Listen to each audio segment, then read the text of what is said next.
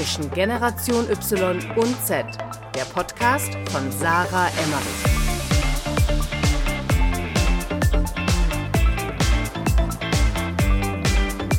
Herzlich willkommen zu einer neuen Podcast-Folge bei Zwischen Generation Y und Z. Ich bin wieder Sarah hinterm Mikrofon und vor mir sitzen habe ich Eugen Banschikow.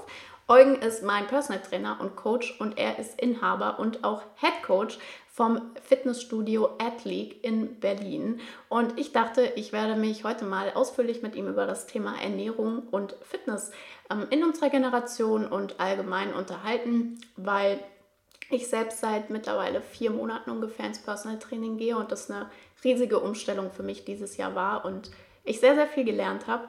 Und deswegen da das Thema ziemlich viel Anklang gefunden hat, sowohl auf Instagram als auch auf LinkedIn, dachte ich, wir machen mal eine Podcast-Folge zusammen. Und Eugen ist auch eine sehr, sehr spannende Persönlichkeit. Deswegen herzlich willkommen im Podcast. Eugen, du darfst dich jetzt gerne noch mal selbst kurz vorstellen.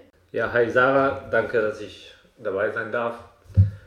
Äh, wie du eigentlich schon erklärt hast, bin ich Eugen, habe mein eigenes Gym in Berlin-Charlottenburg, das Adleague heißt. Wir betreiben das Gym seit 2018 im Mai 2018 haben wir das eröffnet.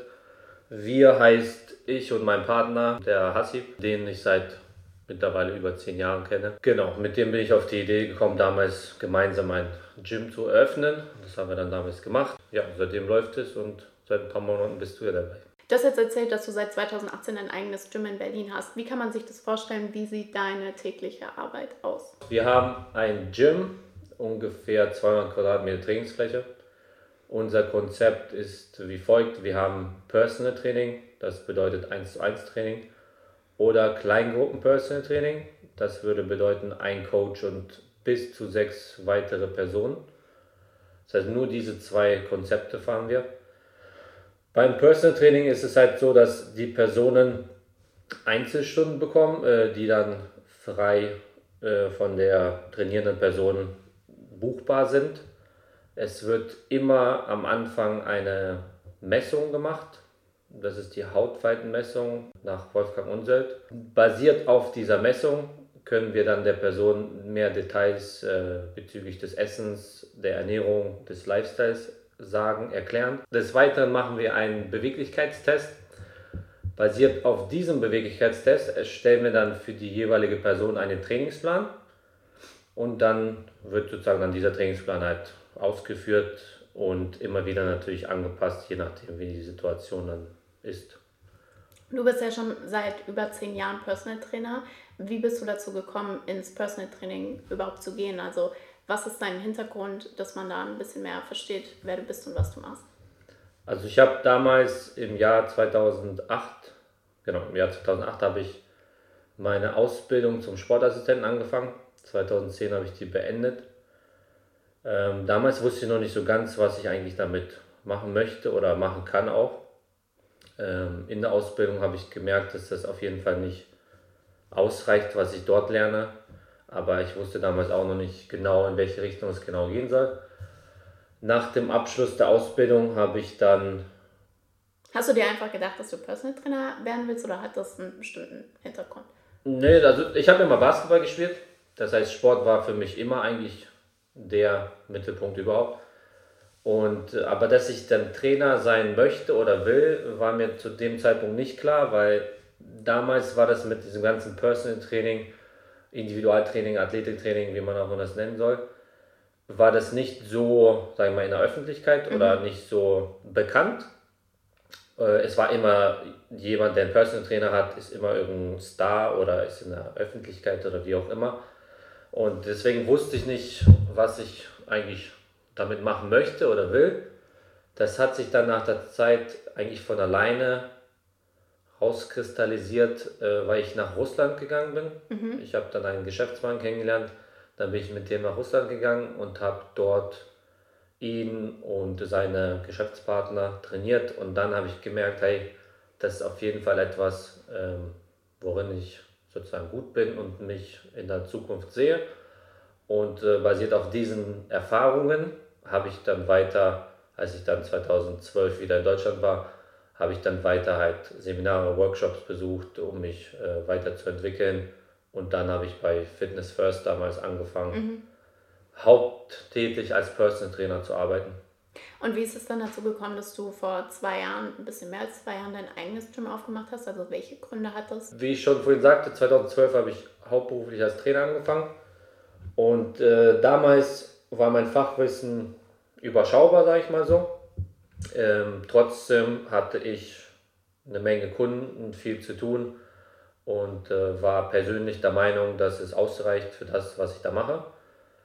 Aber nach einer Zeit, ein, zwei, drei Jahren spätestens, habe ich gemerkt, hey, alles, was ich mache, ergibt nicht so wirklich Sinn irgendwie. Also gefühlt mache ich mit jeder Person dasselbe und das Ergebnis ist immer irgendwie anders. Mhm. Das heißt, ich war dann unzufrieden, sag ich mal, mit mir selbst, mit meiner Leistung, mit meiner ganzen Situation und dann hatte ich damals äh, zum Glück einen Cheftrainer bei Fitness First, der mich gut eingearbeitet hat, der mich auf ein paar andere Ideen gebracht hat und der mich unter anderem auf Wolfgang Unsök gebracht hat, mhm.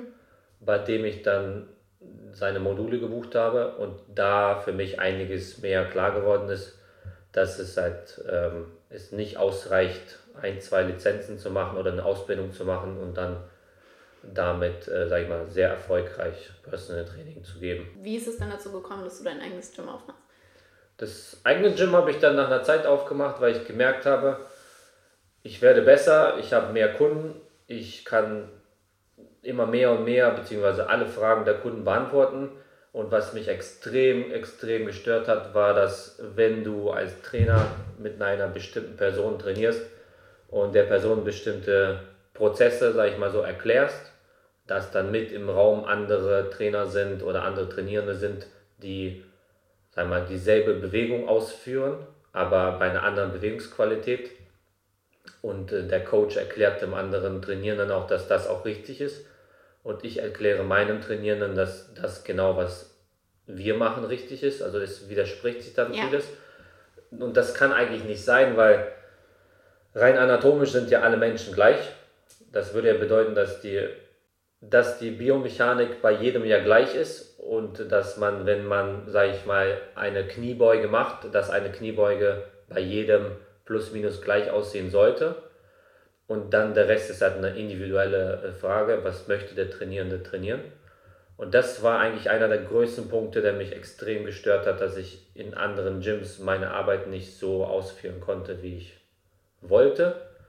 Und dann bin ich zu dem Entschluss irgendwann gekommen, hey, entweder eigenes Gym oder das macht irgendwie keinen Sinn. Ähm, jetzt ist es ja nicht so einfach, einfach in Berlin ein Gym aufzumachen. Ähm, kannst du uns ein bisschen erzählen so von dieser Entscheidung, hey, ich möchte ein eigenes Gym aufmachen bis zu dem Zeitpunkt, dass ihr wirklich hier in Berlin, in Charlottenburg, was ja jetzt auch nicht irgendwie die günstigste Ecke in Berlin ist, sondern eher die teuerste oder mit die teuerste, ähm, ein eigenes Gym habt oder dass ihr dann im eigenen Gym wirklich hier standet, so wie es jetzt auch heute aussieht. Ähm, was war das für ein Prozess? Nachdem ich mit Hasib, mit meinem Partner, darüber gesprochen habe, äh, das war 2016, haben wir angefangen, dann Locations zu suchen. Und dann haben wir schon gemerkt, okay, das ist schon mal Punkt Nummer eins. Ähm, der Standort des Studios muss, vor allem am Anfang, wenn man so ein Startup hat oder ist, muss man einfach einen guten Standort schon mal finden. Und ich hatte ja Stammkunden, das heißt, wir hatten von Tag 1 eine bestimmte Anzahl an äh, Mitgliedern, an Trainierenden, aber wir mussten... Wie viele waren es ungefähr? So an die 30. Mhm. Da, da ich halt viel mit Profisportlern arbeite, bedeutet das immer, dass ich im Sommer automatisch von einem Tag auf den anderen deutlich mehr Kunden habe, mhm. was gleichzeitig auch bedeutet, dass im September, wenn die dann alle wieder weg sind, dass mhm. ich auch auf einen Schlag sofort weniger Kunden habe. Ja. Und das war auch noch ein Punkt. Äh, wir mussten unbedingt halt so timen, dass wir zur Off-Season das Gym eröffnen und dann, sage ich mal, diesen, diesen Andrang an vielen Personen auch gleichzeitig mitnehmen. Mhm. So haben wir es dann geschafft in einem Fitnessstudio. Also bei uns ist es halt so, wir sind Fitnessstudio im Fitnessstudio. Ja. Das bedeutet Shop-im-Shop-System. Äh, wir haben eine eigene große Trainingsfläche und benutzen die Umkleidekabinen oder die Sanitäranlagen, sage ich mal so, von dem Fitnessstudio über uns. Ja. ja. Das erlaubt uns dann im Endeffekt mehr Trainingsfläche zu besitzen. Ja, wir haben eine sehr, sehr gute Lage. Wir sind eigentlich direkt am Kudamm, in der Seitenstraße vom Kudamm. Am Anfang war das auch sehr, sehr wichtig, weil alle meine Stammkunden, die waren schon vorher in dieser Gegend.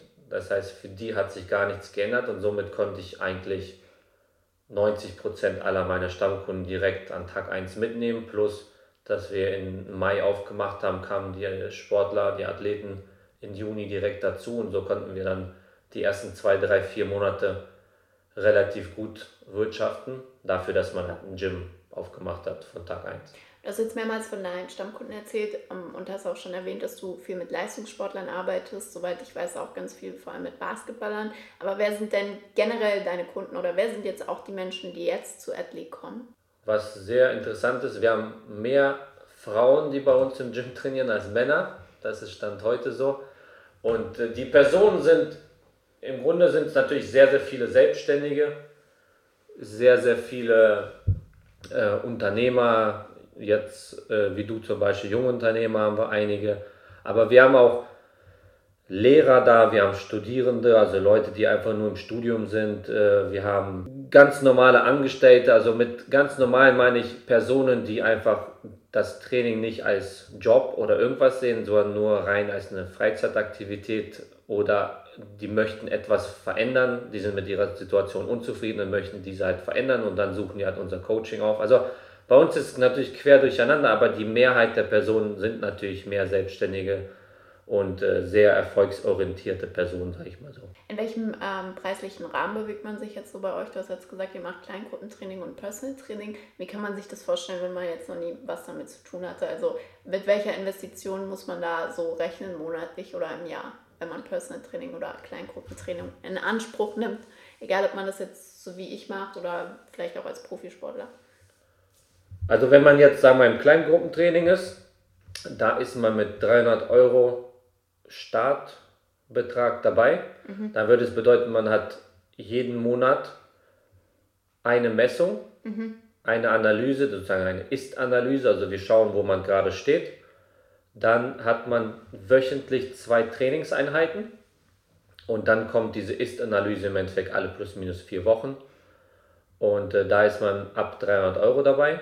Und im Personal Training ist es dann so, dass man einen Vertrag hat, wo man einmal die Woche trainiert, zweimal die Woche oder dreimal die Woche trainiert. Und da wird der Preis natürlich auch so angepasst, aber es fängt bei 90 Euro einmal die Woche an und reduziert sich dann sozusagen pro Session dann darunter. Ja, die meisten Leute, die das jetzt hören, die jetzt noch nie im Personal Training waren, werden jetzt wahrscheinlich denken, okay, ziemlich viel Geld für Fitness oder Fitnessstudio. Was würdest du sagen, ist der Grund oder was sind die Gründe, warum die Menschen, die jetzt zum Beispiel zu euch kommen, ähm, das bereit sind zu bezahlen? Also Nummer eins finde ich einfach, die Leute sind gewohnt, Fitness ist eine Freizeitaktivität und Fitness ist einfach billig. Mhm. Ja, weil man das natürlich von den ganzen großen Discounterketten, sage ich mal, kennt. Das ist ja genau das, was wir nicht machen. Also wir bieten Coaching auf höchstem Niveau eigentlich an. Die Frage ist nur, welchen Mehrwert im Endeffekt sucht diese Person? Ja, also möchte diese Person sich nach der Arbeit ein bisschen, sag ich mal, ablenken oder mhm. sich ein bisschen beschäftigen? Oder möchte diese jeweilige Person wirklich etwas verändern, ist mit ihrer Situation unzufrieden? Oder ist es ein Athlet, der auf ein, sag mal, aufs nächste Level möchte und möchte seine Verletzung vielleicht regenerieren oder möchte präventiv arbeiten? Oder ist es ein Geschäftsmann, der einfach sagt, hey, mit dieser, sag ich mal, optischen Darstellung von mir kann ich einfach in meinem Job nicht erfolgreich sein. Das heißt, wir bieten wirklich spezifisches Coaching an für bestimmte Personen, die einfach was verändern wollen und äh, wir sagen das auch jedes Mal, es ist nicht so, dass wir auch die Leute haben wollen, die einfach sich ein bisschen bewegen wollen. Wir haben sogar ein Bewerbungsprinzip bei uns im Gym. Mhm. Das heißt, ähm, um bei uns trainieren zu können, muss man sich bewerben, damit wir uns schon mal die Person ein bisschen sagen wir, anschauen können. Und äh, wenn es auch sein muss, dann antworten, antworten wir der Person auch, hey, wenn du nach Bewegung suchst, dann kannst du dich gerne in einem anderen Sportstudio, Fitnessstudio anmelden. Also wir sind für spezifische Aufträge da. Das heißt, man kauft sich ja im Endeffekt vor allem deine Erfahrung, eure Erfahrung, die Erfahrung von deinen Coaches ein, ähm, aber natürlich auch, man möchte ein Ergebnis erzielen. Also man kommt ja quasi nicht ohne Grund. Was würdest du sagen, ähm, wie erkennt man denn überhaupt jetzt einen guten Personal Trainer? Weil Personal Trainer ist ja dann definitiv nicht Personal Trainer und Fitnessstudio ist ja dann auch definitiv nicht Fitnessstudio. Wie finde ich denn ein Fitnessstudio oder einen Personal Trainer, der mir wirklich hilft, meine Ziele zu erreichen, wenn ich, egal ob ich abnehmen will oder ob ich gesünder leben will, einfach? Äh, das ist das Problem in dieser Branche, weil der, der Begriff Personal Trainer ist nicht geschützt. Ja, jeder Trainierende kann sich Personal Trainer nennen. Mhm. Das ist schon mal Problem Nummer eins. Äh, Problem Nummer zwei, jedes Fitnessstudio, ja, also jede große Kette oder ja, kann man so sagen, ist äh, darauf ausgelegt hat, wirtschaftlich zu denken mhm. und zu handeln. Mhm. Deswegen kann man nicht erwarten, dass man in, einen, in ein, sag ich mal, normales Fitnessstudio geht und ähm, dann einfach diese Erwartung mit sich mitbringt, hey, ich werde hier eine Menge verändern, die sind für mich da, die kümmern sich um mich oder sonst irgendwas, weil das sind sie nicht. Also es geht rein um Zahlen. Und das ist auch eigentlich das, was wir auch äh, bei der Planung unseres Gyms auch äh, uns gesagt haben. Hey, wir wollen nicht Hauptsache, die Leute melden sich an, sondern wir wollen unbedingt, dass diese Personen, die bei uns sind, ihre Ziele verfolgen, ihre Ziele erreichen und dadurch im Endeffekt uns, sag ich mal, profitieren oder aufs andere Level bringen. Also einen guten Trainer erkennst du meistens daran, dass die Personen, die bei diesem Trainer trainieren, die Ziele erreichen. Mhm. Ja, sowas wie Vorher-Nachher-Bilder oder ähm, dass die Personen, die trainierenden Personen halt immer gut von einem Coach reden und somit immer mehr Personen zu diesem Coach führen. Das mhm. heißt, Stammkunden sprechen für sich oder halt immer natürlich persönlich gutes Feedback. Und was gute Gyms angeht, ist immer, je größer das Fitnessstudio, desto schlechter wird es höchstwahrscheinlich, weil die Qualität geht mit der Größe einfach verloren. Ja, Deswegen cool. haben wir auch bei uns darauf geschaut, dass wir möglichst einen großen Raum haben, damit wir eine richtig große Übersicht haben und keine Ecken und Kanten oder sonst irgendwas, dass man diese Qualität der Betreuung einfach aufrechthalten kann. Und im großen Studio funktioniert es leider einfach nicht. Ja. Du bist ja Inhaber und Head Coach, also du kümmerst dich ja auch mit um jeden Kunden, aber du hast ja auch mittlerweile ein Team. Ähm, wie viele seid ihr und wie teilt ihr das auf? Genau, also ich bin hauptsächlich für das ganze Training, für die ganze Planung zuständig, für das sagen wir, Personal bei mir zuständig und äh, da Hasib ist für die ganzen Backoffice-Sachen zuständig, für die Organisation, Nachschub organisieren, den ganzen Merchandising und und und. Ähm, ich habe dann dementsprechend unter mir zwei Personal Trainer, die hauptsächlich Personal Training geben. Ja, das ist mhm. Bojan und Nico. Und dann habe ich noch zwei weitere Coaches, die äh, hauptsächlich nur die Kleingruppentrainings leiten, Toni und der Chris. Und äh, dann haben wir eine Person zurzeit, die sich im Praktikum bei uns befindet. Und äh, da schauen wir mal, was, was aus der wird. Und dann haben wir noch eine Person, das ist der Jonas. Der ist, äh, der Jonas ist mehr so für den Service zuständig und äh, ist vorne bei uns in der Lounge und hält den Laden hier ein bisschen ähm, Community Manager. Community, Community Manager, ja, das ist eine sehr gute Bezeichnung. ähm, okay, und wie viele Leute könnt ihr mit dem Team, sage ich jetzt mal, überhaupt maximal bedienen? Also wie viele Leute können maximal in eurem Fitnessstudio, damit die Qualität, von der du jetzt sprichst, gewährleistet ist, überhaupt trainieren? Also Stand jetzt, wie wir das uns seit vorgestellt haben, wir haben erstmal gesagt, wir nehmen nur 100 Personen auf und wenn dann die Qualitätskontrolle noch aufrechtgehalten werden kann, dann nehmen wir mehr auf. Ja, und das ist auch Stand äh, jetzt der Punkt. Das heißt, wir haben jetzt äh, die Zahl 150 als Limit für uns einmal im Kopf genommen. Aber wir lassen uns das nicht auf diese Zahl irgendwie ähm, davon abhängig machen, sondern wir, wir schauen, wie das in der realen Welt funktioniert. Und wenn wir merken, dass bei 120 es einfach nicht mehr machbar ist, die Qualität sicherzustellen, dann machen wir da halt einfach Schluss. Was würdest du sagen, worauf es beim Personal Training aus Trainersicht, also aus deiner Sicht, wirklich ankommt? Also worauf musst du eigentlich wirklich achten? Was sind die wichtigsten Punkte? Also als Personal Trainer, man hat, sage ich mal, die Aufgaben vor dem Training und die Aufgaben während des Trainings. Äh, die Aufgaben vor dem Training, man muss die Ist-Situation der Person so schnell wie möglich herausfinden. Man muss ganz klar definieren, wo steht die Person gerade und basiert auf der Sache, wo steht die Person jetzt und wo soll die Person hin, muss dann, sage ich mal, immer ein Konzept erstellt werden. Also wie sollte sich die Person ernähren, wie sollte die Person trainieren und vor allem, wie sollte der Lifestyle dieser Person sein, um dann dieses Ziel zu erreichen. Ja, ganz einfach, wenn jemand 30 Kilogramm Übergewicht hat, dann ist es entscheidend, dass diese Person einen besseren Lifestyle führt, als dass diese Person unbedingt trainiert.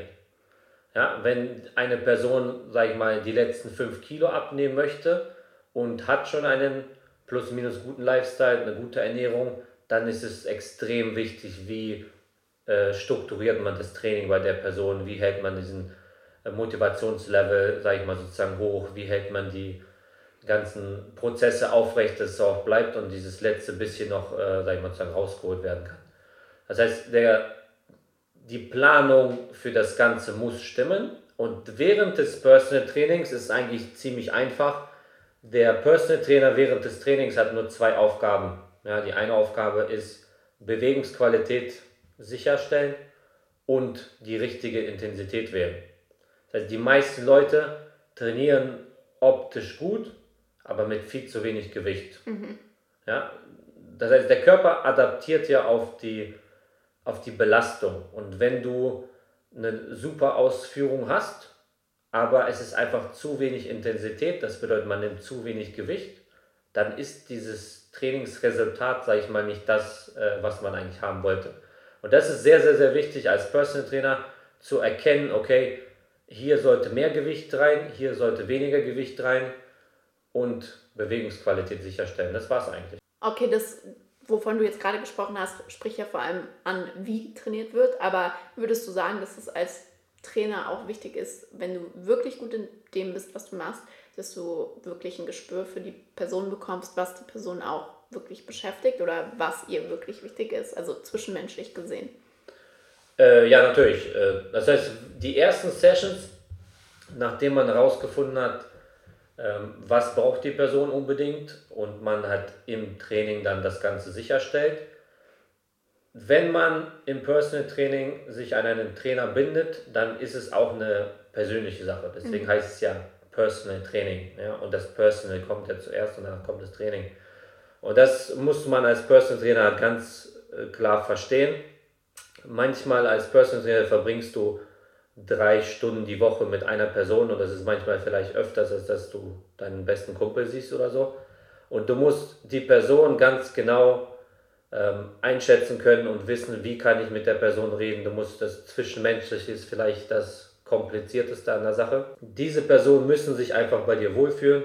Diese Personen müssen einfach wissen, okay, wenn ich dahin gehe, dann wird es mich positiv beeinflussen und ich werde da nicht angeschrien oder irgendwas. Das heißt, als Personal Trainer hat man jede Stunde eine andere Persönlichkeit und auf diese Persönlichkeit musst du dich als Coach sehr, sehr flexibel einstellen können. Wie schaffst du das? Wenn du jetzt acht Leute an einem Tag coachst, wie schaffst du das so schnell zu switchen? Erfahrung. ähm, naja, das hat ja auch ein paar Jahre gedauert, bis ich sozusagen auf dem Level war, wie ich jetzt bin. Und ich habe, ich weiß nicht, vielleicht einige tausend verschiedene Personen hm. in meiner Karriere gecoacht. Ich habe bestimmt 15.000 plus Personal Trainingstunden gegeben. Und das ist etwas, was man theoretisch nicht lernen kann. Und äh, deswegen ist ein Zertifikat nicht immer sozusagen das meiste wert. Deswegen sollte man immer darauf achten, dass man sich mit der Person, die bei dir trainiert, auch sich persönlich versteht. Mhm. Ansonsten sagt man, hey, es funktioniert zwar, was Planung und Ausführung angeht, aber dieses Zwischenmenschliche passt nicht so wirklich.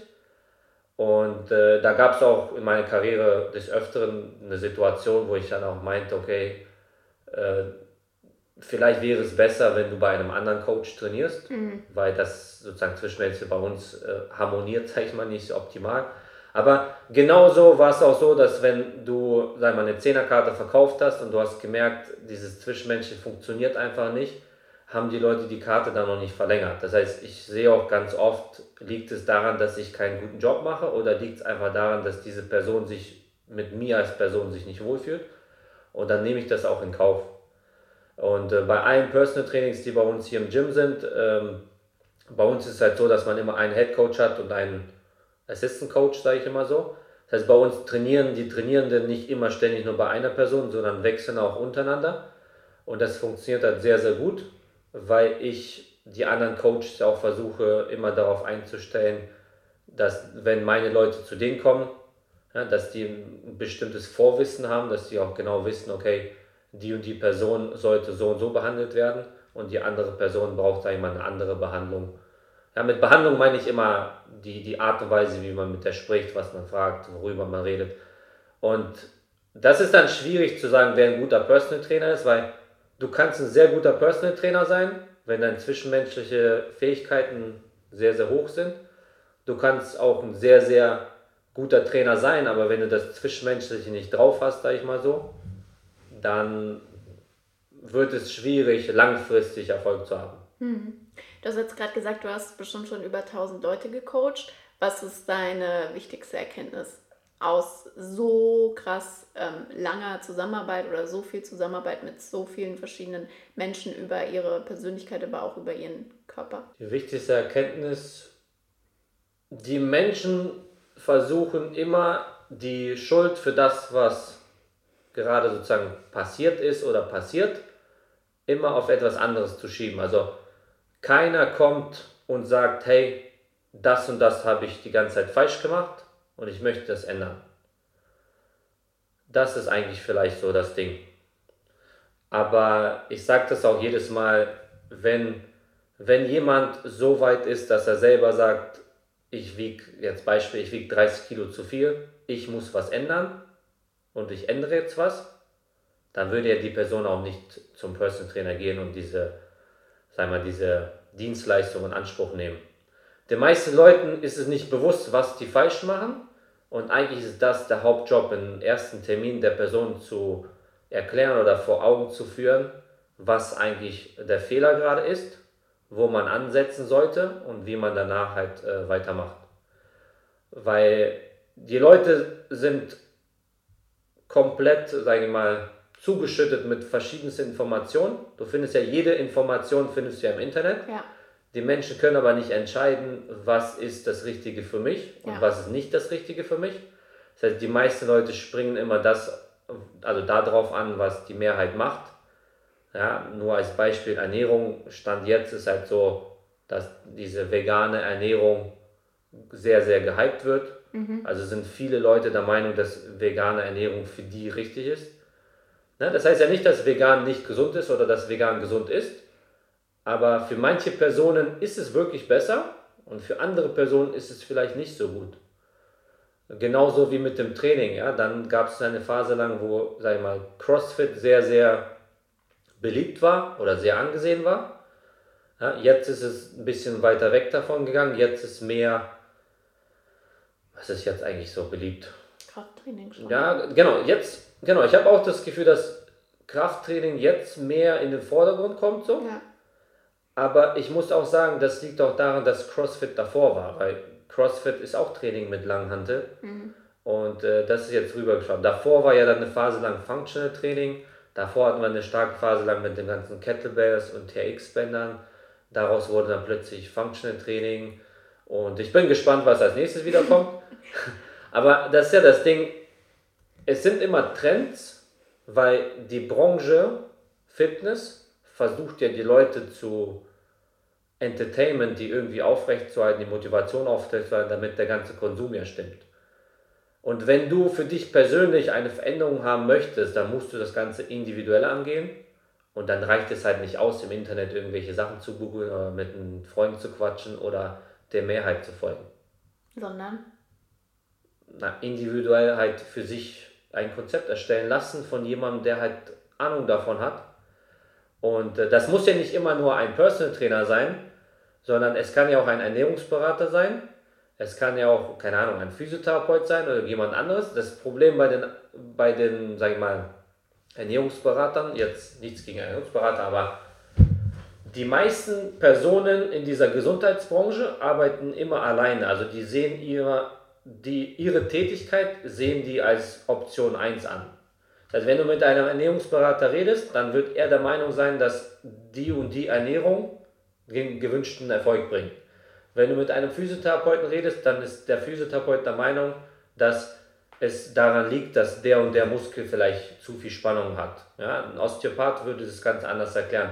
Ich habe persönlich habe ich sehr, sehr wenige äh, Personen kennengelernt, die fachlich so weit sind, dass die dann sagen, okay, die und die Ernährung stimmt, dann solltest du die und die Behandlung beim Osteopathen in, in Anspruch nehmen, dann solltest du dein Training in diese Richtung auslegen. Ne? Das sowas wie vielleicht, du solltest mal eine Phase lang kein Krafttraining machen und mehr auf Yoga und auf Pilates oder sowas gehen. Oder jemandem auch mal sagen, hey, mach mal nicht dreimal die Woche Yoga, mhm. sondern geh mal dreimal die Woche zum Krafttraining, weil dann wird es dir halt helfen. Und das kann ich auch einfach aus Erfahrung sagen. Zu mir kommen oft Leute, die extrem flexibel sind, die extrem hypermobil sind und diese Leute brauchen dann nicht noch mehr, noch mehr, noch mehr Stretching, sondern die brauchen einfach mehr Spannung. Und dann gibt es halt Leute, die haben so viel Spannung drin, dass die vielleicht sich doch mal ein, zweimal die Woche zum Pilates oder zum Yoga oder zu anderen, sag ich mal, Trainingsmethoden begeben sollten. Ähm, du sagst ganz oft zu mir und auch zu anderen Leuten hier im Training, ähm, es gibt einen großen Unterschied zwischen, ähm, die meisten Leute, wenn sie Sport machen, bewegen sich, aber die trainieren nicht. Was ist der Unterschied? Ja, das sage ich oft. Ähm, also die meisten Leute gehen, die gehen ja zum Sport oder die waren beim Sport oder die gehen ins Fitnessstudio und das ist schon mal das Problem.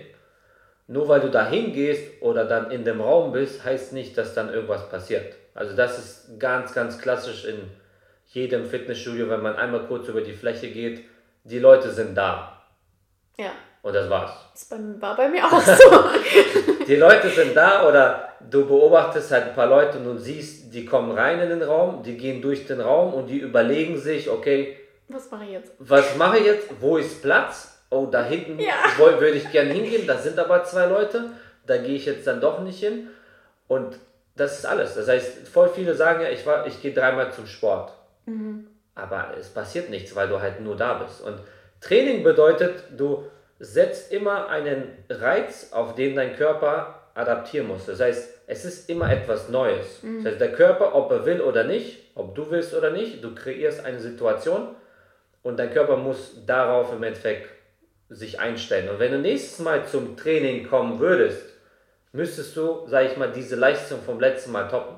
Mhm. Wenn du die nicht toppst, dann hat es ja nichts mit Training zu tun, ja. sondern du hast eine Beschäftigung für deinen Körper und keine Frage, das ist immer noch besser, als auf der Couch zu sitzen oder irgendwelche anderen Sachen zu machen, keine Frage.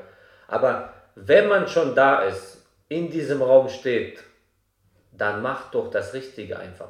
Aber wenn man nicht weiß, was das Richtige ist, dann investier halt in einen vernünftigen Coach, der dann für dich die Entscheidung trifft und am Ende des Tages musst du das Ganze natürlich auch ausführen, sonst funktioniert das auch nicht. Das heißt, viele denken, nur weil die einen Personal Trainer haben und zu einem Personal Trainer gehen und natürlich dann vor Ort trainieren, dass dann das Ganze funktioniert. Mhm. Wenn du aber bedenkst, dass die Stunde, also Personal Training dauert eine Stunde, sind 60 Minuten und 23 Stunden befinden sich außerhalb vom Gym, ja. dann werden die Fehler höchstwahrscheinlich nicht im Gym passieren. Ja.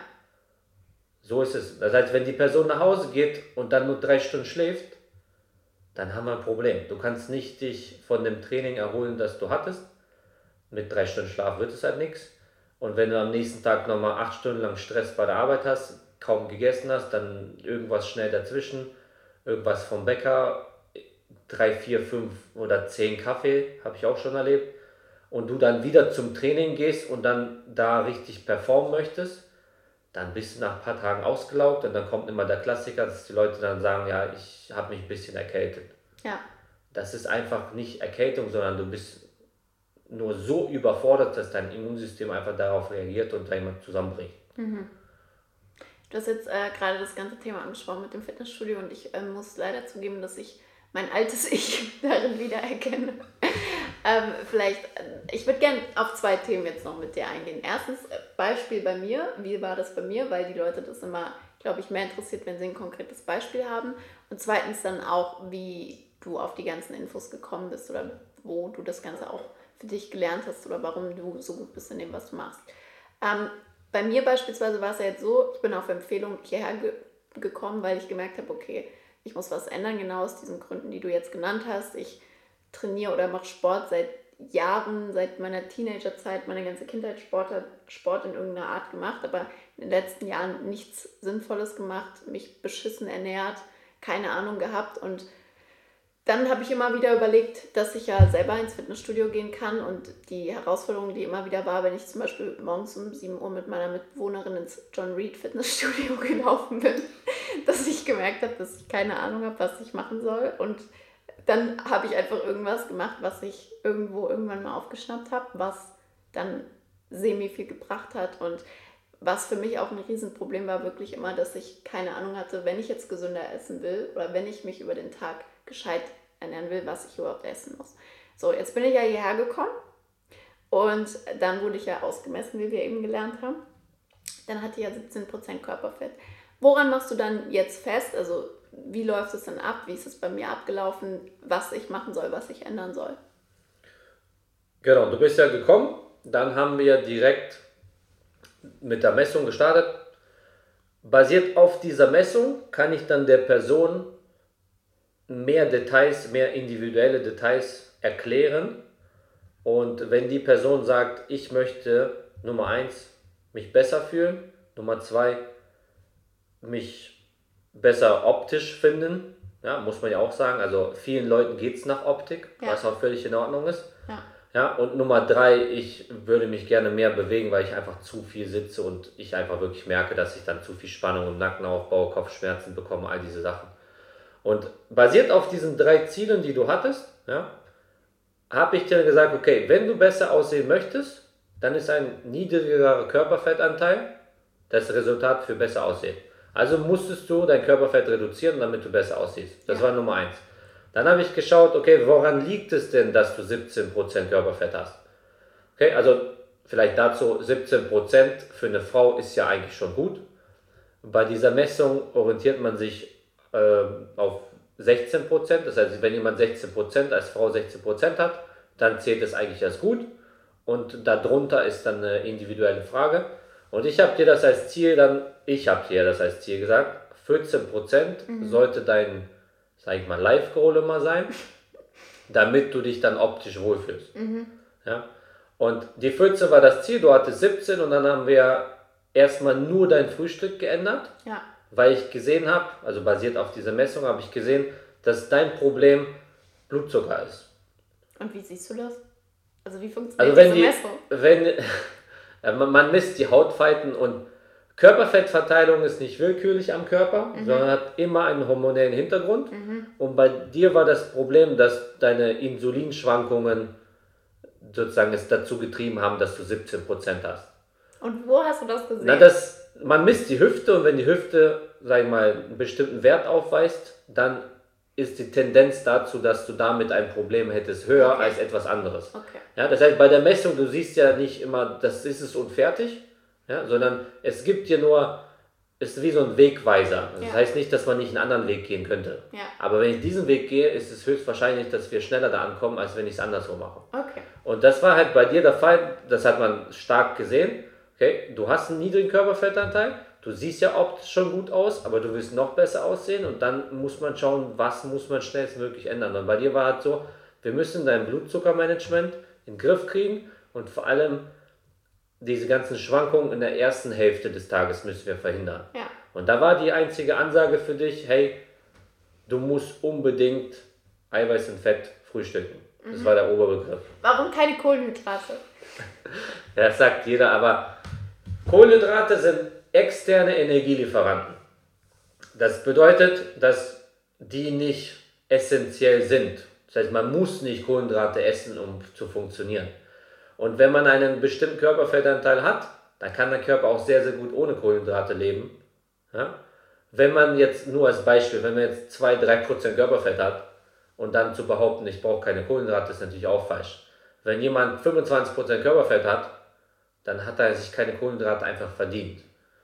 Ja, das ist das Ding bei den Kohlenhydraten. Es sind externe Energielieferanten, die nur in bestimmten Situationen einfach notwendig sind oder auch mal nicht. Aber die sind nicht essentiell. Okay. Ja, essentiell ist einfach Eiweiß und Fett. Ja, ohne Eiweiß funktioniert halt gar nichts im Körper und ohne Fett auch nicht wirklich was. Ja, wenn du die Kohlenhydrate cuttest, dann bezieht dein Körper, sag ich mal, die Energie dann aus den Fetten, beziehungsweise wenn man genug selber Körperfett hat, dann wird es, sag ich mal, rückgängig gemacht, damit man es einfach versteht. Und das war in deiner Situation der Fall. Wir haben deinen Blutzucker stabilisiert durch das Frühstück Ja. und dann hast du ja innerhalb von vier Wochen 2% abgenommen. Ja. Du hast zweimal die Woche trainiert, hast dein Frühstück verändert und zack, hast du 2% abgenommen. 2% Körperfett. 2% Körperfett. Ich habe nämlich eigentlich zugenommen. Stimmt, Im auf, nee, nee, auf der Waage, auf der Waage hast du 500 Gramm, glaube ich, abgenommen. Echt? Ja, du hast 500 Gramm abgenommen auf der Waage, aber 2% Körperfett abgenommen eigentlich. Okay. Und das ist das, was du wolltest. Und hättest du mir gesagt, es ist mir nicht so wichtig, dass ich, sag mal, optisch besser aussehe, ich will mich einfach nur besser fühlen, ich möchte meine Nackenschmerzen wegbekommen, ich möchte meine äh, Kopfschmerzen, hast du gesagt, wegbekommen, dann hätte ich gesagt, okay, dann lass uns noch mehr aufs Training eingehen und dann müssen wir schauen, dass wir bewusst bestimmte Übungen ausführen, die diese ganze muskuläre Balance wieder herstellen. Haben wir natürlich auch beim Training gemacht, aber es ging auch darum, dass du einfach besser aussiehst. Ja. Und dann muss man einfach zu bestimmten sagen wir, Mitteln greifen, wie sowas Simples wie keine Kohlenhydrate zu Frühstück. Ja. Und warum darf ich die dann abends essen? Genau, die darfst du dann eigentlich abends essen, vor allem an Trainingstagen darfst du die abends sowieso essen, weil auf der anderen Seite sind Kohlenhydrate, Kohlenhydrate haben die Fähigkeit, dein Nervensystem zu entspannen, runterzubringen. Ja. Das heißt, wenn du den ganzen Tag arbeitest am Laptop und unter Stress, unter Druck, unter Zeitdruck und du musst performen, ja, bist du ja körperlich gesehen den ganzen Tag unter Stress. Wenn man dir den ganzen Tag im Endeffekt dann nur die richtigen Nährstoffe gibt, in Form von Eiweiß und Fett, muss man abends ja auch dein Nervensystem ja auch runterbringen. Ja. Und dann kann man das, könnte man das mit Kohlenhydrat machen.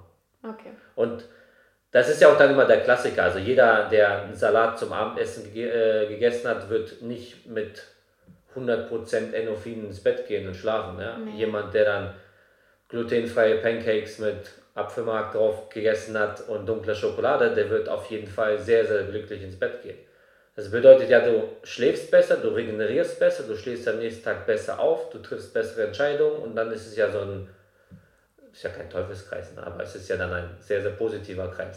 aber es wird zum Teufelskreis, wenn man den ganzen Tag nur, sag ich mal, Blödsinn isst, sich kaum bewegt, abends sich dann auch irgendein Blödsinn reinhaut und dann schlecht schläft, ja, morgens ganz, ganz schlecht aus dem Bett kommt und dann kommst du in diesen Teufelskreis.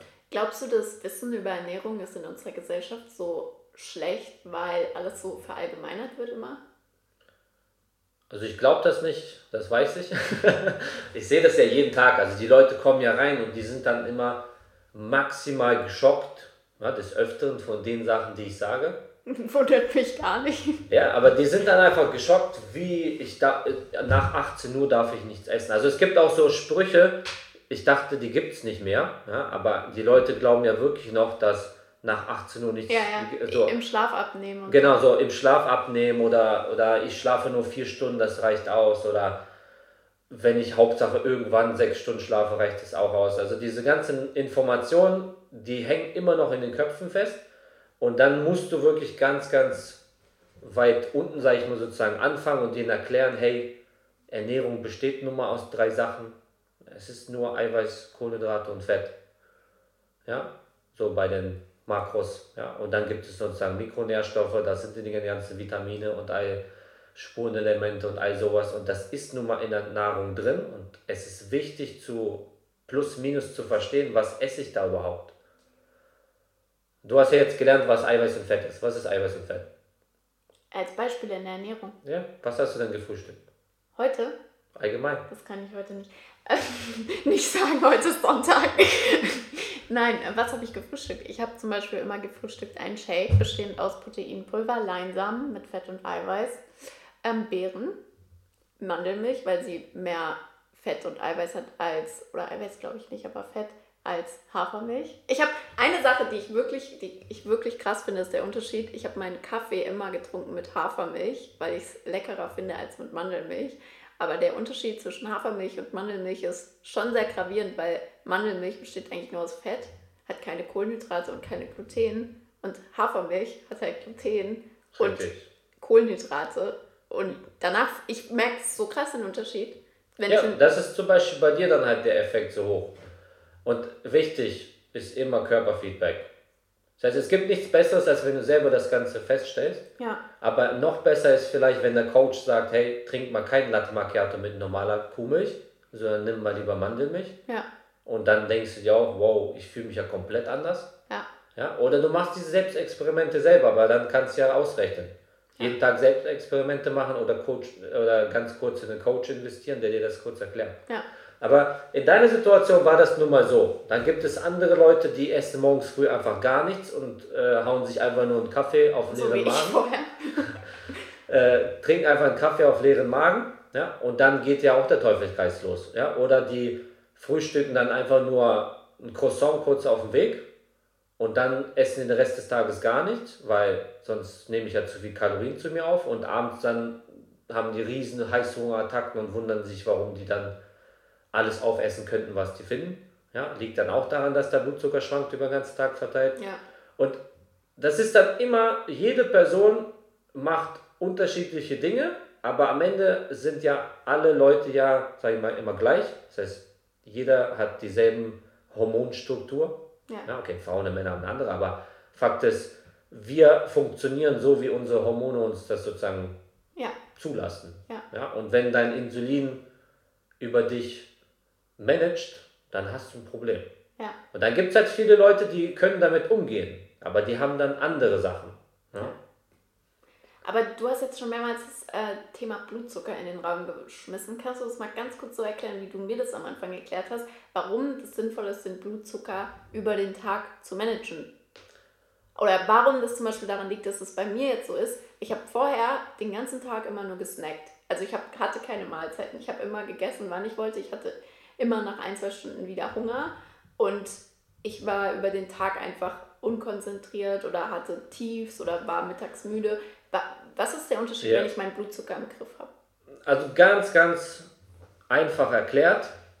Immer wenn man morgens früh aufwacht, sollte man etwas zu sich führen, was den Blutzucker nicht steigen lässt. Mhm. Und das ist dann Eiweiß und Fett. Ja, Fett idealerweise, Eiweiß ist dann das zweite. Und dann könnte man das so machen. Dann würde man schauen, möchte man zunehmen oder möchte man abnehmen, weil am Ende des Tages zählt natürlich auch die Kalorienanzahl. Ja. Spielt ja auch eine Rolle. Ja, also mussten wir gucken, dass wir dein Frühstück so gestalten, dass nicht zu viele Kalorien am Ende des Tages werden. Wenn du morgens früh aufstehst und dann etwas zu dir nimmst, was dein Blutzuckerspiegel steigen lässt, dann alles, was hochgeht, kommt auch wieder runter. Das würde ja bedeuten, dass in der nächsten Zeit das ist dann individuell, in der nächsten halben Stunde, in einer Stunde, in zwei Stunden, würde dein Blutzuckerspiegel wieder fallen. Und dann hättest du wieder dieses Gefühl des Hungers. Dann würdest du ja wieder etwas essen, was, wenn man nicht weiß, höchstwahrscheinlich wieder Kohlenhydrate enthält, dann würde dein Blutzucker schon wieder steigen. Und dann würde er schon wieder fallen. Und dann geht das den ganzen Tag lang. Und wir versuchen es so zu machen, dass du morgens früh deinen Blutzucker stabilisierst und wenn es die nächste Mahlzeit dann ist, dann ist es auch wieder etwas, was es stabilisiert. Und dann müsste man das über den Tag verteilt halt so gestalten, dass man das aufrecht erhält und erst abends, wenn es darum geht, dann sich zu erholen, dann etwas Kohlenhydrat, äh, Kohlenhydrathaltiges zu essen, damit dein Blutzuckerspiegel steigt, weil jedes Mal, wenn er steigt, hat man Wohlbefinden, also es steigt auch dein Wohlbefinden. Deswegen sagt man auch, Schokolade macht glücklich und all diese ganzen Dinge machen glücklich. Das ist richtig. Das ich Problem, auf jeden Fall glücklich. Ja, es, es macht ja auch glücklich. Das Problem ist aber, in der nächsten Zeit, wenn dein Blutzuckerspiegel fällt, macht es dich unglücklich. Hm. Und wenn du es kurz vorm Schlafen machst, dann ist es ja so, dass der nicht fällt, ja, weil du gehst ja glücklich ins Bett. Ja. So, und dann ist es bei manchen Leuten, funktioniert das sehr gut. Heißt ja nicht, dass ich das jedem so empfehle. Und dann muss man gucken, basiert auf dieser Messung, basiert auf den Fragen, die ich stelle und den Antworten, die dann kommen, gebe ich dann der Person sozusagen die Empfehlung, wie diese Person dann so mit dem Essen mal, umgehen kann oder muss oder sollte. Und das ist dann nun mal individuell. Ne? Das heißt, es gibt auch Leute, die stehen auf und frühstücken glutenfreie Pancakes und fühlen sich danach super. Mhm. Dann gibt es Leute, die essen genau dasselbe und fühlen sich eine halbe Stunde später danach so direkt wieder ins Bett und bloß nicht aufstehen. Warum glutenfrei? Gluten ist ein Stoff, der wie Knete im Magen ist, so vielleicht erklärt. Das heißt, Gluten hat einen sehr, sehr schlechten Effekt auf unseren Körper. Mhm. Ja, das heißt, eigentlich sind alle Menschen können äh, Gluten nicht tolerieren, also sie können es nicht sagen wir, vernünftig verstoffwechseln. Es hat immer einen negativen Effekt. Nur bei dem einen wirkt sich das daraus aus, dass der Kopfschmerzen hat, bei dem anderen ist es so, dass der dann schlechte Haut bekommt, bei dem dritten ist es so, dass er dann schlechter schläft, der vierte hat dann ständig äh, Gelenkschmerzen oder irgendwelche Sachen. Das heißt, man sollte in der heutigen Gesellschaft, in dieser ganzen Ernährung heute versuchen, möglichst Gluten zu meiden. Ja, das heißt nicht, dass man das nie essen sollte, aber wenn man das so runterbricht auf ähm, die Bevölkerung, ist Gluten in jeder Mahlzeit enthalten. Und mhm. das ist ein Problem. Mhm. Ja, das heißt, ja, wenn du morgens früh irgendwas mit Brot isst, Weizen, also Gluten. Wenn du mittags irgendwas mit Spaghetti. Nudeln, Spaghetti isst, Weizen, also Gluten. Wenn du abends dann deutsches Abendbrot oder so isst, ist es halt wieder Brot und Brot ist halt Gluten, also hast du schon wieder Gluten. Hm. Es geht nur das Ganze so im Verhältnis äh, zur sag ich mal, Normalität zu halten. Aber dreimal am Tag Gluten und das jeden Tag ist auf jeden Fall nicht positiv. Woher weißt du das alles? Also wenn du jetzt zusammenfassen müsstest, wie hast du dir dein Wissen über, sage ich jetzt mal, zehn Jahre angeeignet, so wie wir jetzt hier sitzen? Was waren deine wichtigsten Quellen? Am Anfang habe ich ja, wie gesagt, die Ausbildung gemacht, da habe ich ein paar Sachen gelernt. Dann habe ich äh, bei Wolfgang war eigentlich das erste Mal, wo es dann richtige Antworten auf richtige Fragen gab. Mhm. Na, Wolfgang Unsöld ist ein Trainer in Stuttgart, der dort seinen Gym hat. Ich glaube 2012 hat er das aufgemacht und Your seit, Personal Strength Genau, Your Personal Strength Institute heißt es. Und ähm, da bin ich äh, 2014 das erste Mal hingefahren, habe bei ihm ähm, das Seminar gemacht und äh, da habe ich sozusagen meine Antworten bekommen auf die Fragen. Und seitdem, basiert auf diesem Wissen, bin ich immer wieder dahin gefahren. Ich habe äh, alle seine Seminare besucht. Dann habe ich äh, bei anderen Personen, die Erfolg produzieren, habe ich dann ähm, Privatpraktikas gemacht, auch Seminare besucht, äh, Workshops besucht. Und ich habe dann versucht, nur von den Leuten zu lernen, die halt Erfolg produzieren. Das heißt, ich habe dann geschaut, okay, hat diese Person etwas, sag mal, vorzuweisen? Mhm. Ja? Oder sprechen sehr, sehr viele Leute ständig von dieser Person? Ja, dann sollte ich vielleicht mal dahin fahren und mir das Ganze selber mal anschauen. Und so kam das Ganze. Und dann natürlich hast du eine Buchempfehlung hier bekommen, Buchempfehlung da bekommen. Dann hast du dich mit dem einen vernetzt, äh, der hat dich mit dem anderen vernetzt und so ging es halt die ganze Zeit. Und das Allerwichtigste ist aber dabei dieses ganze theoretische Wissen, was ich immer jeden Tag bekomme. Dieses theoretische Wissen ist aber nichts wert, wenn du das in, im Gym, sag ich mal, nicht anwendest. Mhm. Und da ich jeden Tag mit sehr, sehr vielen Menschen zu tun habe, kann ich immer mein theoretisches Wissen, sagen wir, einfach in Frage stellen mhm. und darauf eine Antwort bekommen. Also da, das ist eigentlich, was es ausmacht. Also nur weil man sehr, sehr viel weiß, theoretisch heißt es nicht, dass man damit, ähm, sag ich mal, Erfolge erzielen kann. Also hast du dich ja eigentlich selbst zum Experten ausgebildet, wenn man es so zusammenfassen will. Es gibt ja auch diesen Spruch so, die Qualität deiner Fragen bestimmt die Qualität deines Lebens, finde ich eigentlich an der Stelle ganz passend, weil die meisten Menschen, glaube ich, gerade beim Thema Ernährung und Fitness die falschen Fragen sich stellen. Aber wenn, also ich meine, ich kenne dich ja jetzt schon ein paar Monate, wenn ich mir das so angucke, dann würde ich auch sagen, dass dein Erfolg, also dass du dein eigenes Gym hast, dass du sehr viele Kunden hast, die dir vertrauen, ja auch sehr darauf beruht, nicht nur deinem Wissen, sondern auch deiner Fähigkeit, ein Netzwerk und langfristige Beziehungen aufzubauen. Wie hast du das geschafft? Also wie hast du es geschafft, die richtigen Leute kennenzulernen, die deine Kunden geworden sind? Wie hast du es geschafft, die über Jahre lang auch an dich zu binden? Also 80 Prozent unserer Kunden im Gym, glaube ich, sind alle Bring a Friend. Mhm. Das bedeutet, die sind nur auf Empfehlung hier. Mhm. Und äh, das war eigentlich schon immer so. Also wir haben sehr, sehr wenig Neukunden, die komplett, sag ich mal, von außerhalb kommen. Also sie sind immer auf Empfehlung. Du warst ja auch auf Empfehlung. Und äh, der, der dich empfohlen hat, war auch auf Empfehlung. So, so ging halt die ganze Zeit. Aber die Empfehlungen waren ja immer so, dass die Leute ja gesagt haben, hey, das, was ich wollte, habe ich dort plus minus ja erreicht. Ja. Und da, deswegen solltest du vielleicht dahin gehen. Ja. Und ähm, wie, gesagt, wie, wie man sowas beeinflussen kann, gibt es ja nur eine Antwort. Du musst einfach Erfolg produzieren, fertig. Aber genauso habe ich ja auch gelernt. Ich habe ja auch nur geschaut, wer produziert Erfolg und dann fahre ich nur deswegen dahin. Also ich habe ja nie geguckt, hey, der Coach ist, äh, keine Ahnung, hat eine Million Instagram-Follower oder so, dann muss ich dahin oder so. Das war ja nie der Fall. Ich habe ja nie geguckt, wer steht in der Öffentlichkeit oder der Coach ist jetzt der Beste, was Functional Training angeht, also fahre ich dahin oder so. Sondern ich habe nur immer geschaut, kann diese Person mit seinen eigenen Kunden Fortschritte produzieren, dann gucke ich mir das an und manche Leute habe ich mir auch, sag ich mal, angeschaut und einen Workshop oder ein Seminar gemacht und dann habe ich mein eigenes Bild gehabt und dachte mir, okay, das ist nicht das, was ich brauche, das ist nicht das, was ich für meinen Job brauche oder diese Person gibt mir gerade nicht diesen Input, den ich eigentlich erwartet habe. Mhm. Kann ja auch passieren und dann fahre ich da halt nie wieder hin. So, ist halt so.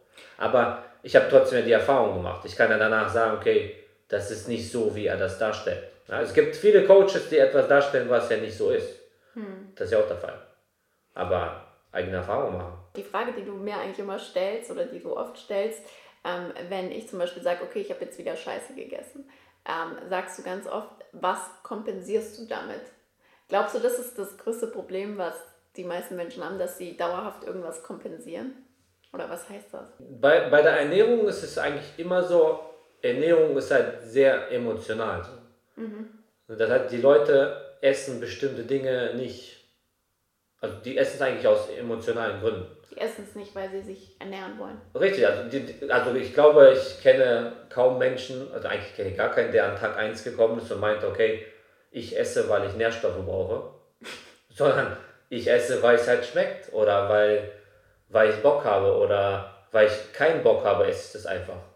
Und ich kann es ja verstehen, das ist ja das Ding, ich verstehe diese Dinge, aber man muss ja selber verstehen, wenn du etwas erreichen möchtest, kannst du ja nicht einfach so machen wie bisher und dann im Endeffekt irgendwelche neuen Dinge erwarten.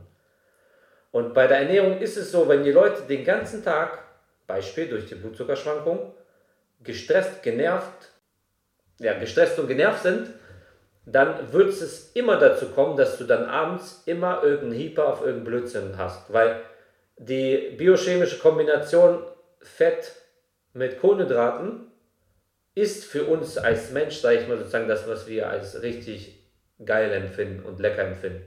Und nenn mir drei Sachen, die wirklich für dich extrem lecker sind. Ben Jerry's. So, Ben Jerry's ist halt Fett, und Kohlenhydrate. Schießeburger, das ist ein Burgerladen in Berlin. Aber wieder Burger ist auch eine Kombination aus Fett und Kohlenhydraten. Ja, und dann natürlich die üblichen Sachen wie Pizza und Pasta und so Zeug. Das ist ja immer Kohlenhydrat und Fett. Mhm. Ja, keiner, oder sagen wir nicht keiner, aber 90% der Leute würden ja niemals nach einem stressigen Tag einfach sich abends hinsetzen und sagen so, boah, ich habe jetzt richtig Lust auf Brokkoli. Ja, oder ich habe jetzt richtig Lust einfach nur auf einen schönen Feldsalat mit ein paar Garnelen. Macht ja kein Mensch. Ja. ja weil, weil im Endeffekt diese, sag ich mal, diese biochemische einfach nicht so funktioniert. Ja. Und wenn du das überhaupt nicht verstehst, dann hast du da eigentlich ein Problem. Hast wenn, wenn du es ein bisschen verstehst, dann fängst du an, darüber nachzudenken. Und wenn du dann zum Teil verstanden hast, dann triffst du ja selber die richtige Entscheidung. Ja, auf jeden Fall. Heißt ja nicht, dass man nie Ben Jerry's essen soll. Ja, das heißt, es gibt auch eine Menge Leute, denen ich auch empfehle, hey, jeden vierten, fünften Tag musst du Ben Jerry's essen. Ist es so? Ja, gibt es. Und diese Leute haben Fortschritte. Und zwar richtig gute. Also ja? ich bin eine von diesen Personen. Ja, dir habe ich das auch ein paar Mal gesagt. Hey, wenn du jetzt zwei, dreimal die Woche trainiert hast, ja, du hast das, das, das, alles richtig gemacht und du Bock darauf hast, dann mach. Ähm, wie streng bist du mit, äh, mit dir selbst und mit deiner Ernährung? Nicht so streng, würde ich sagen. Aber ich sage auch jedes Mal, es geht ja nicht um mich, sondern ja um dich. Das heißt, wenn du mir sagst, ich möchte das und das erreichen, dann kann ich ja dir erklären, wie du das und das erreichen kannst. Es ist ja nie so, dass ich mich hinstelle und sage, ey, ich habe jetzt 13% Körperfett, und ich bin voll unzufrieden, aber ich habe keinen Bock, was zu ändern. Ja, oder ich sage ja nie zu irgendjemandem, ich habe 13% und ich kann machen, was ich will und dann habe ich trotzdem 13% und das kannst du auch machen. Wird ja nicht der Fall sein. Jeder muss komplett für sich selbst die Verantwortung tragen und nicht mich oder den Coach immer fragen, was machst du, damit du so aussiehst oder damit du das kannst, was du kannst. Das wird dann nicht funktionieren. Aber mhm. wenn ich jetzt sagen würde, ich will jetzt 8%, ja, ich stelle mich in den Raum und sage, ich möchte 8%, dann weiß ich ja, was zu tun ist. Und der Geheimtipp ist dann, ich muss das auch machen. Umsetzung. Richtig. Aber es ist nicht so, dass ich 8% haben möchte. Mhm. Aber ich wüsste, was man tun muss. Und du wolltest im Endeffekt besser aussehen, das sind dann nur mal 14%. Und dann solltest du das, das und das machen. Mhm. Was ist deine äh, persönliche Motivation hinter allem? hinter all dem? Mhm. Privat oder beruflich? Das kannst du beantworten, wie du möchtest. Also privat für mich ist so, ich will bis zur allerletzten Sekunde mich um mich selbst kümmern. Das heißt, ich will nicht, dass wenn ich alt bin, dass irgendjemand für mich irgendwas machen muss. So, das ist eigentlich so Life Goal, was Gesundheit angeht. Das heißt, ich will nicht in irgendein Altersheim oder dass mich irgendjemand pflegen muss, sondern ich mache bis zum letzten Punkt mein eigenes Ding. Das ist so persönlich. Und äh, was Berufs-, äh, was Job angeht, ähm, auf jeden Fall zweites Gym. Und äh, da sind wir jetzt in der Planung. Ähm, genau, zweites Gym ist eigentlich Nummer eins, Stand jetzt. Und dann schauen wir weiter. Also bei beruflichen Dingen mache ich mir nie so langjährige Ziele, sondern immer Step by Step. Also als ich das Gym aufgemacht habe, hatte ich nicht das Bedürfnis, 2, 3, 4 zu haben. Stand jetzt habe ich ein Bedürfnis, noch eins aufzumachen. Mhm. Und wenn ich das zweite dann haben sollte, dann schaue ich, äh, ob ich das Bedürfnis habe, ein drittes zu haben oder auch nicht. Also da mache ich mir nicht so diese, ich weiß, man muss richtige Ziele machen und so, aber ich bin da nicht so. Aber du musst ja irgendeine Motivation haben. Ja, meine Motivation ist Stand jetzt, ich möchte nicht mehr so viel Personal Training selber geben, sondern mhm. mehr meine Coaches coachen. Mhm. Und dadurch, dass ich meine Coaches coache und die dann das Training geben, ist dann für mich einfach der Step, dass ich ein zweites Gym brauche. Ja. Und in diesen beiden Gyms würde ich dann im Endeffekt die Coaches coachen. Okay. Also das ist das, worauf ich jetzt Interesse, Lust oder Lust darauf habe. Was würdest du jemandem empfehlen, der jetzt nicht in Berlin ist und nicht einfach mal vorbeikommen kann, beispielsweise zu euch zu einem Probetraining und sich das angucken kann und sich beraten lassen kann, sondern jemand, der jetzt zum Beispiel in einer anderen Stadt wohnt und sich das angehört hat und sagt, okay, krass, ich will mich damit auseinandersetzen. Was würdest du der Person empfehlen? Also wir haben Online-Coaching. also es gibt eine Möglichkeit des Online-Coachings. Ansonsten ähm, kann man ja einfach mir schreiben oder uns einfach eine Nachricht schreiben, hey, ich sitze in, keine Ahnung, Hamburg oder Leipzig oder in irgendeiner anderen Stadt. Ja. Und dann würden wir sagen, in der und der Stadt kennen wir. Also Empfehlung ein. Ja, ich würde einfach irgendeinen Coach da empfehlen. Wenn ich einen kenne, wo ich sicher bin, dass er einen guten Job macht, dann würde ich ihn auch empfehlen. Ich habe da kein Problem damit. Und äh, wenn jemand in Berlin ist und dann, sage ich mal, keine Ahnung, auf der anderen Seite der Stadt wohnt, dann würde ich der Person immer empfehlen, dann komm doch lieber einmal alle drei Wochen und trainiere deine Pläne einfach in einem anderen Gym, statt dass du sagst, nee, das ist mir zu weit, ich komme halt gar nicht. Mhm. Also es ist beim Training, wenn man das Konzept erstellt hat und die Ausführung liegt sowieso an einem selbst, ja, man kann auch sehr gerne einfach nur zu der Messung kommen einen Trainingsplan bekommen und dann trainiert man diese Sachen oder setzt diese Sachen einfach woanders um und dann kommt man wieder hier. Okay. Das geht ja auch. Okay, ich stelle dir jetzt die letzte Frage, weil wir schon bei über einer Stunde sind und wir schon so, so viele Themen besprochen haben. Wärst du lieber 20 Jahre früher geboren oder 20 Jahre später? Eigentlich bin ich zufrieden, so wie es war, sag ich mal so. So wie es jetzt Also ich finde, genau, ich finde die Zeit, wo ich geboren bin, eigentlich ganz gut Jetzt kann ich es ja beurteilen, sage ich mal, nach 30 Jahren plus. Aber wenn ich mich entscheiden müsste, dann hätte ich früher genommen sogar. Warum? dann hätte ich, sag ich mal, mehr Prozesse bis Stand heute mitbekommen. Okay, verstehe. Dann wärst du jetzt 53. Ja, dann wäre ich 53, dann würde ich bestimmt nicht mit dir hier reden, oder? Vielleicht. Mein nee, ältester Podcast-Gast war Mitte 40. Ja, aber wir hätten es ja wahrscheinlich nicht kennengelernt. Aber, also. nee, aber ich hätte dann bis Stand heute hätte ich ja dann deutlich mehr Dinge und äh, Erfahrungen gemacht einfach. Ja. Weil 20 Jahre später, dann wäre ich ja jetzt was? 13. 13. Aber du hättest ja noch mehr vor dir. Ja, aber wer weiß, was kommt. Vielleicht auch nicht. Okay, Eugen, danke für deine ganzen Antworten. Danke für dein ausführliches Wissen zum Thema Ernährung vor allem und deinen Einblick oder den Einblick, den du uns gegeben hast in das Thema ein eigenes Gym aufzubauen, worauf man achten sollte bei einem Gym, beim Trainieren, beim Sport machen, bei der Ernährung. Aber ich glaube, es waren sehr, sehr viele Infos dabei. Wenn man dir jetzt eine Frage stellen möchte oder wenn man Adleague äh, verfolgen möchte, wenn man dich, ähm, Eugen Banschikow, ähm, verfolgen möchte, wo kann man das am besten machen? Also am besten ist eigentlich Instagram. Ja. Ja, wir haben jetzt ja vor kurzem auch LinkedIn aktiviert. Äh, wir sind dabei. Wir sind dabei. Genau, also am besten ist eigentlich Instagram oder direkt auf unserer Webseite. Du hast ja deine persönliche Seite ähm, auf Instagram und die AdLeak-Seite. Ja, am besten immer auf die AdLeak-Seite schreiben.